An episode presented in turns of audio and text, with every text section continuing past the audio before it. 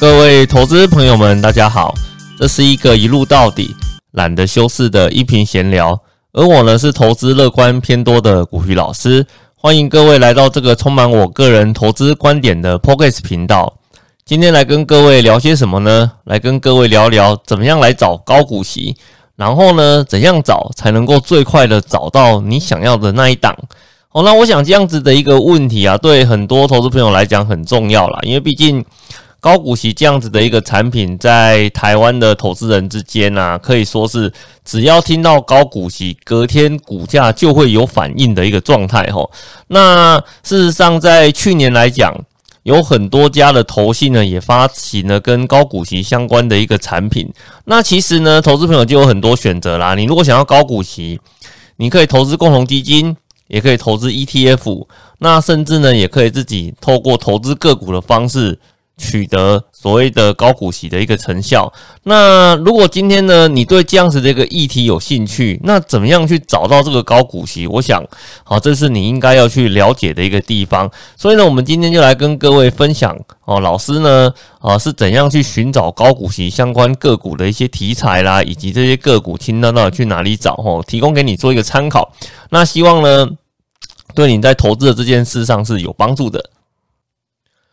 首先呢，在一开始的部分，我们现在跟各位聊一聊关于高股息的一个魅力。那首先，投资朋友要先了解一件事情啊，就是这个息到底是怎么来的。我想息这个东西啊，它不会从天上掉下来的嘛。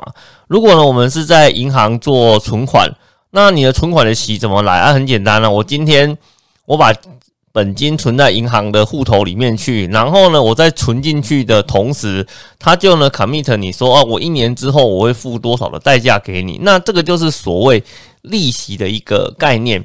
那所以既然有利息，就会有值利率，值利率这个东西呢，是不是越高越好？当然了，我如果今天在保证本金不受亏损的条件之下，我能够找到值利率越高的一个产品，那就代表呢，我的这个资金。哦，得到最大程度的一个发挥嘛，对不对？所以呢，我们在投资市场里面高股息的一个个股，其实呢，我们都会在做第一个时间去反射嘛，就反射说，哎呀，它是不是有点像是我在银行存钱的一个概念？哦，十趴的值利率，相当于我存一百块，一年后收呃十块钱。哦，那一趴的值利率呢，一百一百块存进去，一年之后收一块钱。那收十块跟收一块，你想要收哪一个啊？当然是收十块钱的这一个嘛。所以这也难怪说，在投资市场里面，其实大家都非常呃喜欢高值利率的呃一个相关的一个产品。而且呢，如果就个股的层面上来看呢，事实上公司赚的钱越多，它能够配的息相对来讲也更高嘛。那我如果今天公司可以配很高的息，但是呢，我用很低的股价买到它，那事实上对投资人来讲，这就是一档所谓的高股息的一个个股嘛。所以在这个情况之下，事实上高股息个股呢，它就会包含了几个不同的概念在里面。首先呢，包含了价位偏低哦，然后第二个的话呢，赚很多钱，然后把钱发给股东哦，基本上会由这样子的一个呃隐性的一个概念把它给包裹在一起，所以。你在买高股息的同时啊，你不太会认为说你买到这档股价是偏高的，因为其实不太可能嘛，对不对？因为你的股价越低，你的股息才会高啊，因为你能够发的息的数字是固定的哦，那这一点很重要，请你一定要帮我哦，帮我去记住这样子一个概念哦。它就是说，公司在配息的时候，它有所谓的鼓励政策，那鼓励政策这个东西，我的数字一旦讲出来之后。后面就不会变了哦，直到你领到息为止。所以呢，你的殖利率高低就取决于你买到个股的成本，是吧？那殖利率高就代表你的成本低，好，所以这也是为什么很多人喜欢呃高殖利率概念的一个原因嘛，因为大家偏好都这个样子嘛。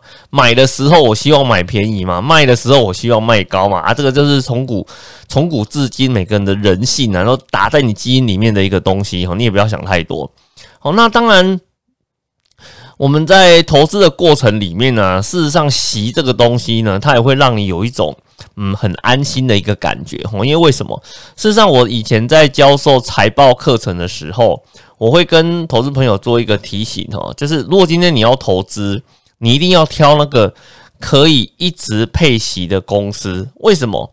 能够一直配息呢，它会代表两件事情。第一件事情，这间公司应该每年都有赚钱哦，是不是啊？因为有赚钱才能配息啊，这是一个很基本的逻辑嘛，对不对？然后第二个的话呢，一间公司呢，如果每年都能够一直配息，那就代表这间公司财务造假的几率很低。为什么会这样子说呢？如果一间公司它的财务啊是用靠造假来支撑的。哦，也许你造假一年啊、两年啊，这个都还有机会可以造假的出来。可是呢，你要造假三年、四年、五年，哦，这个难度就很高了。这代表说，你每年一直做假下去的话，你的谎言会越说越大，最后就很容易就变康了嘛，对不对？所以，除了在过去呢，有少数的案例哦，他真的持续造假做了好几年哦，那可能五年、六年之后才被变康给呃给发现到，不然呢，绝大部分的公司啊。哦，你很少去看到说公司可以一直连续，呃，去透过造假的方式来维持公司获利的一个假象。所以呢，我会跟投资朋友讲一件事情，就是说你不要因为一两间公司哦，因为呢连续性、长期性的财务造假哦，导致公司经营出异常，不要扛，所以你就认为说哦，那。呃，财务技巧去判断某个东西是无效的哦，这个就有点类似说你拿一两个极端的例子来否定绝大部分的答案。我想这个不是你投资该有的呃一个想法哈，就是说特例归特例哈，我们要看的是那种绝大部分都会看得到的一个呃常态的案例，这才是我们主要判断的一个呃技巧来源。好，那另外一方面来讲，股息这个东西呀。呃，一直领呢，可以避免你呃买到一家有问题的公司嘛。那另外一方面来讲，在存股的过程中，如果一间公司都不配息给你啊，你其实你存的过程中，虽然有可能会有一些资本利得啦，可是你就感觉上好像少了一点什么，好像没有那种嗯被回馈的感觉，你知道吗？就是说，我们的人在做任何事情的时候，我们都希望有一种。被回馈、被激励的那种感觉嘛？那如果是在工作的职场中啊，你每个月都会被激励一次的是什么？就是薪水嘛，对不对？啊，我努力了一个月，然后呢，公司呢发下这一个月的薪水给我的时候，我就有一种哎呀，我过去一个月的付出得到回报的感觉，是不是？可是呢，你在做证券市场的投资。不也是这个样子吗？对不对？你如果呢，今天这间公司呢，它能够配发现金鼓励给你，你领到的时候，诶，你就有去参与到公司获利哦分配，然后到手的那种感觉，是不是？所以呢，事实上，老师在投资的过程中啊，就我自己来讲哦，我也。蛮喜欢那种嗯有配息的公司哦。那如果说有一家公司它纯粹只有成长，但是都不配息，事实上这种公司老师的兴趣度其实并没有很高哦。那呃，就我们在看台股市场中，其实也蛮少这样子的一个个股啦。哦，就算它是一档被认为是一个高速成长股来讲哦，它好歹都还是会拿一点点钱出来配哦。就算它很不乐意，但是它还是会拿一点点出来配。哦，那这个好像是在台股市场里面的一个常态，可是如果是海外市场就不见得哈。像有一些海外市场啊，它可能会因为公司呢目前正处于一个积极成长的过程，或是说它需要大笔的资金做一些再投资的一个动作，那它就会倾向于是说啊，我赚今天有赚到，今年有赚到钱了，可是呢，我一分一毫都不打算分给我的股东，我要继续拿着这笔钱继续再投资。好，所以这种情况来讲的话，我只能说台湾跟海外的国情是有点呃不太一样的。所以呢，你如果今天你只是投资在海外市场，除非你是买固定收益的产品，不然你不用期待说我投资股票可以领到很多的股息，因为他们的民情就不太是这个样子的。哦，不过海外市场里面那种。呃，投资收益率，呃，固定收益率的那个回报率高的产品，事实上也还蛮多的哦。各位如果有兴趣，可以再去研究一下。可是，在台股市场里面的话，正好是有点相反的，然后就是大大小小的公司只要有赚钱哦，那基本上他们都会呃拿钱出来配给股东，除非呢他们在过去几年经营亏损太多，那必须先把这个钱拿去做。呃，填补亏损的动作，哦，那不然都是有赚的话呢，都会拿出来做一些呃配息啦。所以你在存股的过程中有领到配息，就是会有一种嗯满满的安全感，你说对不对？哦，至少我个人是这样子啊，有领到息的感觉，其实还蛮爽的哈。那当然说我们在投资高股息的过程里面呢，我想呢有一些风险，我还是要跟各位呃投资朋友做一点点小小的提醒哈。比如说像高股息，它有哪一些的风险呢？首先，我用六个字把它做一个囊括哈。首先，第一个冷门，第二个衰退，第三个业外哦，这三个呢是。比较常见的高值利率个股的风险哦，那尤其是业外投资的这一块。那什么叫做业外投资呢？不是很多家公司都有业外投资吗？那老师干嘛单独把这件事情拿出来讲？哦，事实上是这个样子吼。很多公司啊，它有可能本业赚的不太多，可是呢，它会因为哦，他刚好做了一笔的业外的投资，或者是说呢，他刚好做了一些厂房的处分，所以呢，会额外拿到一大笔的收入进来。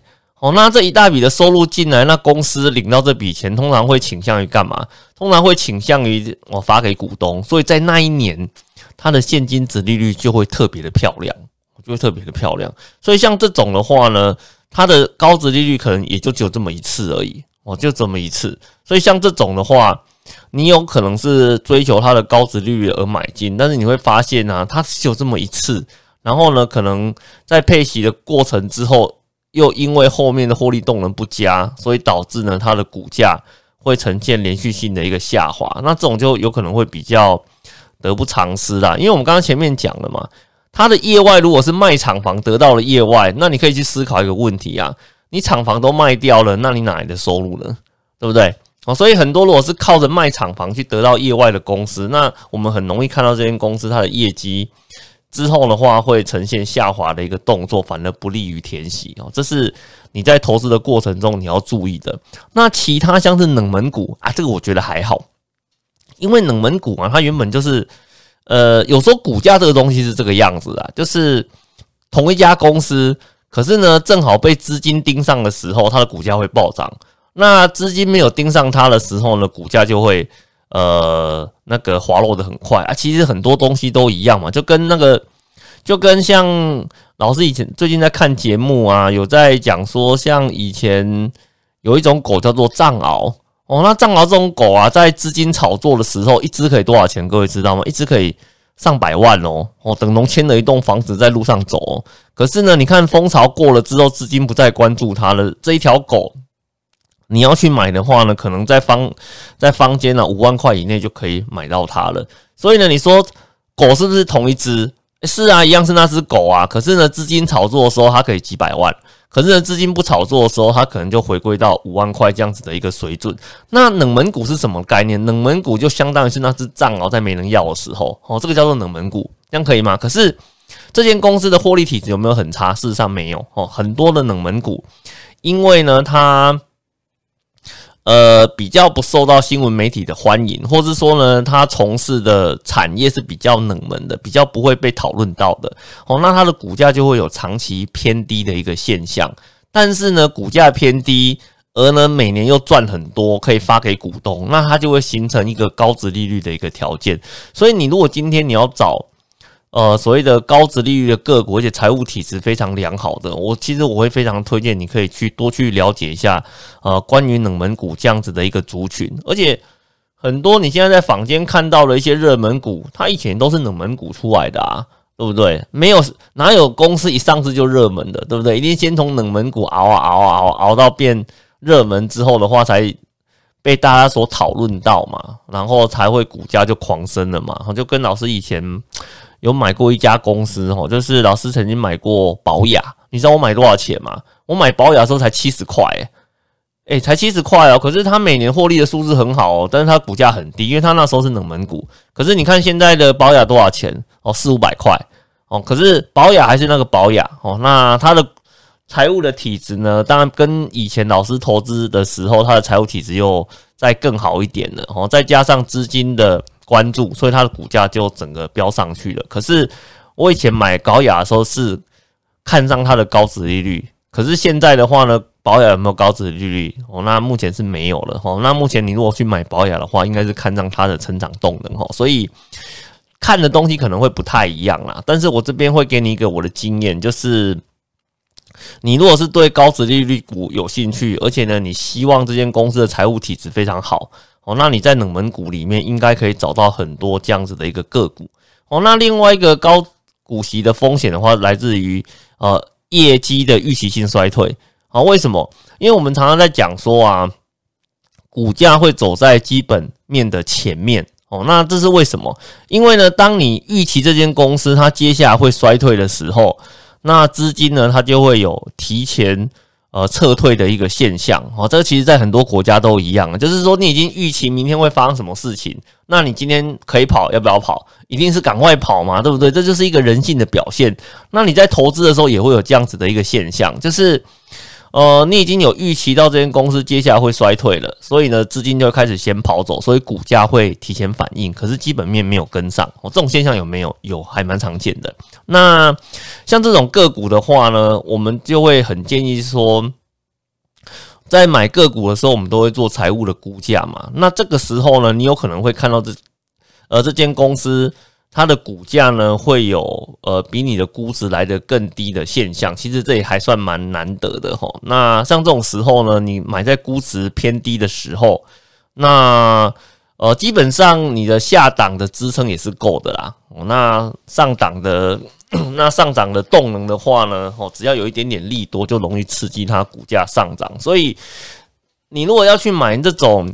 业绩衰退的个股啊，你要先去考虑一件事情哦，就是说它的业绩呢，是因为预期性衰退，还是呢，它现在呢财务数字打开，它就是很明显的在衰退哦，这是不太一样的哦。你如果是财务数字打开，它就是明显的在衰退，那恐怕你的估值呢得先多下修一点哦，才能够去保障你的投资的安全性。但是呢，你若发现诶。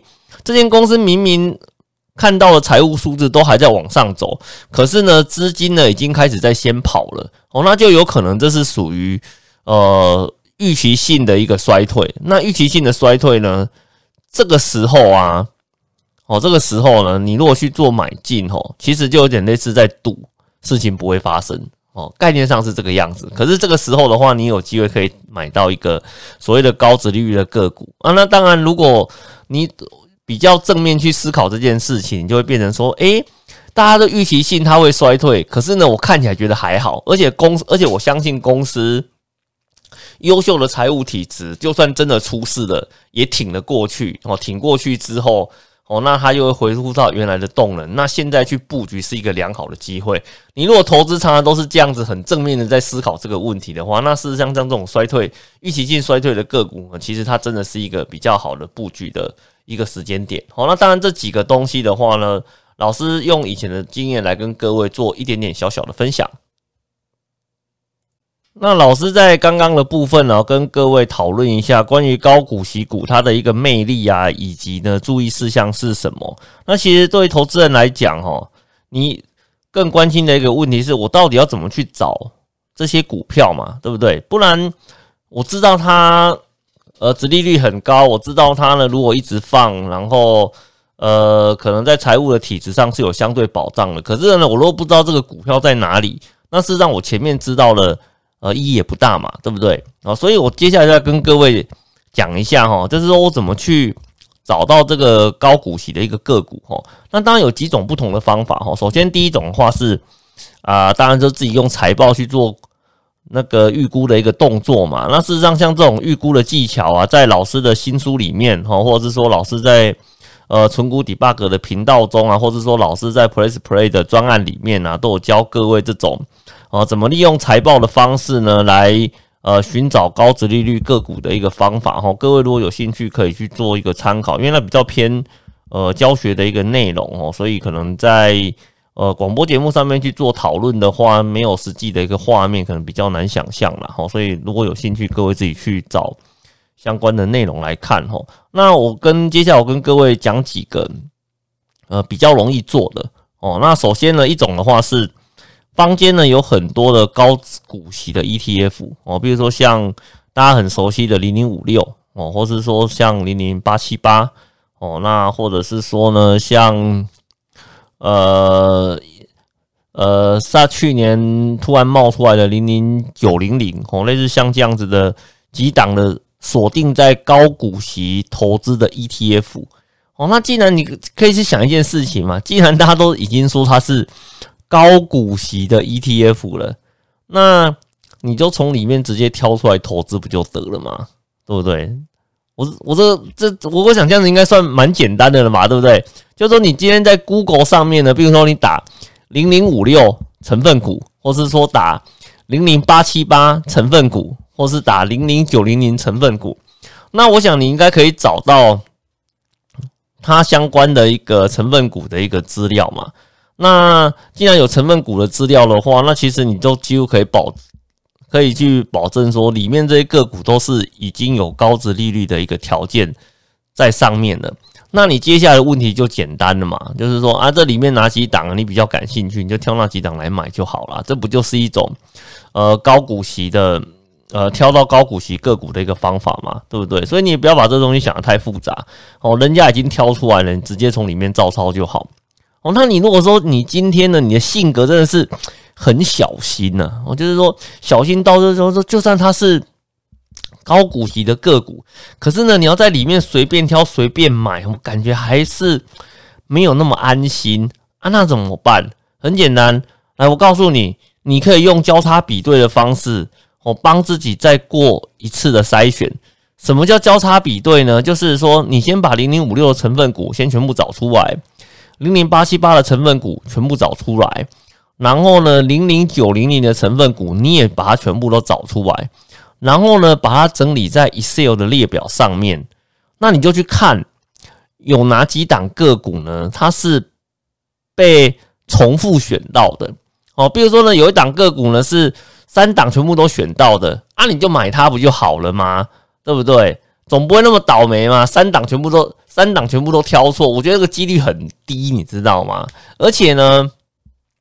事实上，像零零五六啊、零零八七八啦、零零九零零这一些 ETF 啊，虽然说它号称是被动式的投资，可是呢，因为它是采用 Smart Beta 的关系，哦，那这种采用 Smart Beta 方式的 ETF 啊，它中间呢还是会有一点哦人为的判断在嘛？因为为什么？因为很简单呢，你比如说你说符合高值利率条件的个股，那可能。比如说像零零八七八，他可能买三十档嘛，可是他选出来有五十档啊，那那怎么办？那你是不是要稍微再做一点点筛选哦？是吧？是不是？那这个筛这个筛选的话呢，有可能是透过机器嘛，也有可能透过那个经理人他去呃做一些呃基本的判断，然后呢再把它从呃超过三十的情况下把它缩减到三十档以内嘛，对不对？哦，那所以。事实上，就老师在最近这几年看这个 ETF 相关的产品啊，事实上我会发现很多的 ETF 啊，好像不太容易呃遇到踩地雷的一个状况哦。什么什么叫做踩地雷？就是说买到这档个股啊，结果它什么财务造假啦，然后爆掉啊什么的。我我记我应该在最近这几年都没有看到这样子的一个现象啦。所以我觉得，虽然 ETF 它呃，号称是被动投资，然后呢，经理人的介入的层面非常的低。可是呢，他在这些策略条件之下选出来的一个个股哦，那在基本上呢，还是有一定程度的保障在的哦。所以哦，各位如果说你在投资的过程里面呢，你觉得直接抄个股清单不太放心的话呢，你也可以透过呃交叉比对的方式再帮自己比对一次。好，那如果这家公司呢，很多档高股息的呃产品，它都有买进它的话，那我想你在做布局的心态上啊，哦，应该稳定度会呃比较高一点呐，哦，所以呢，你也可以透过这样子的一个方式来做一个选股，哦，那所以呢，你可以用财报选，利用高股息的成分股去选，或者说更进一步的，你把高股息挑出来之后，再做一次交叉的比对，然后当成你的一个选股的一。个口袋名单哦，这样子也是可以的哦。所以呢，老师呢介绍了几种不同的方式哦，给各位呢来做一个参考哦。希望呢，老师今天讲的一个内容哦，对你会有所帮助哦。好的，那我老师呢今天的一个呃 p o c k e t 呢就到这边哦。那你如果喜欢老师的一个讲解哦，记得要订阅老师的 p o c k e t 频道哦。只要呢我们有最新的一个内容，都会第一个时间收到通知。那我们今天的一个分享就到这边，谢谢各位，拜拜。